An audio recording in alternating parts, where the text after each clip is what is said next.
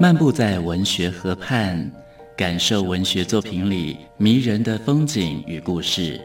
阅读原本是一件孤独的事，可是当我们讨论一起读过的书，这个过程就足以形成最美好的陪伴，也让局促的心灵有了转身的惊喜。作家林信杰带你走进阅读的世界，请听陪你读的书。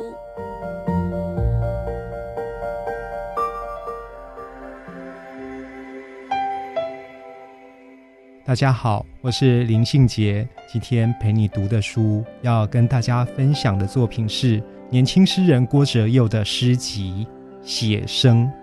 郭哲佑出生于一九八七年，他是台大中文所的硕士，也是建中红楼诗社的校友。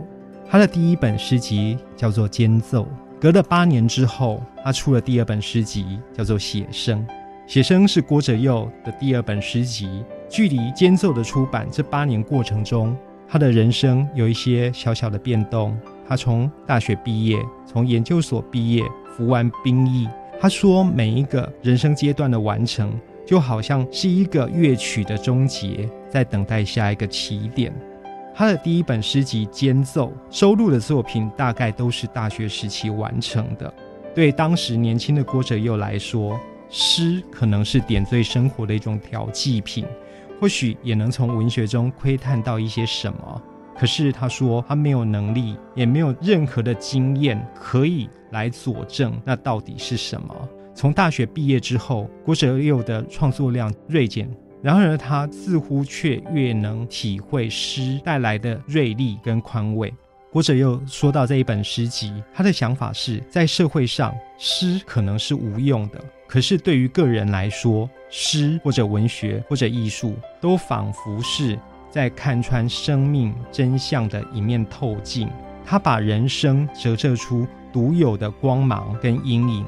这也就是为什么他这一本诗集要命名叫做《写生》，因为他希望自己能够做到的是观察生活、观察生命，为自己个人写生，同时也从他自己的眼光。替自己身边经历过的万事万物来写生。作家吴代颖曾经说过，他读郭哲佑的诗，总是能够在曲曲折折的诗句之中找到内在的逻辑。郭哲佑记录的不只是外在的时间流动，不是那一些借由意象跟字词所刻意堆砌建构的，他记录的是内在的风景，很深刻，很单纯。把内心的世界风景描摹出来，而且充满了音乐性。所以呢，借由郭哲佑独有的敏锐的感受，跟某一些生活环节的呈现，他其实建构出一个自给自足的美满世界。我今天想要朗读一下郭哲佑的诗的选段。郭哲佑有一首诗我很喜欢，他写心中横，这也是诗集里面的一大特色。他走过了许多台湾的土地，在这一些空间里面寄托了个人的情感。他写给新中恒的这一首诗叫做《彩虹》，或者又是这么写的：这次新的旅行，我们不说多余的话语。台风刚过，天空有灰色的旧鸟，修旅车回旋在树林中，隐隐是什么？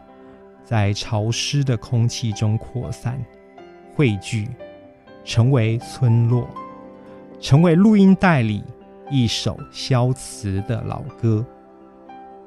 龟壳花铺湿在路上，山河破碎之时，是怪兽指引落石与云雾的源头。猴群已在现身，迎接我们，随即逼迫我们离开。民宿在转弯处建起楼房，人们剪下茶叶，彻夜烘制整座森林，仍有苦涩的口音。这一首诗是郭哲佑的《彩虹》，我们可以读到它细腻多情，而且呢饱满的音乐性。今天陪你读的书，跟大家分享的作品是郭哲佑的诗集《写生》。陪你读的书，带您感受生活的美好之地。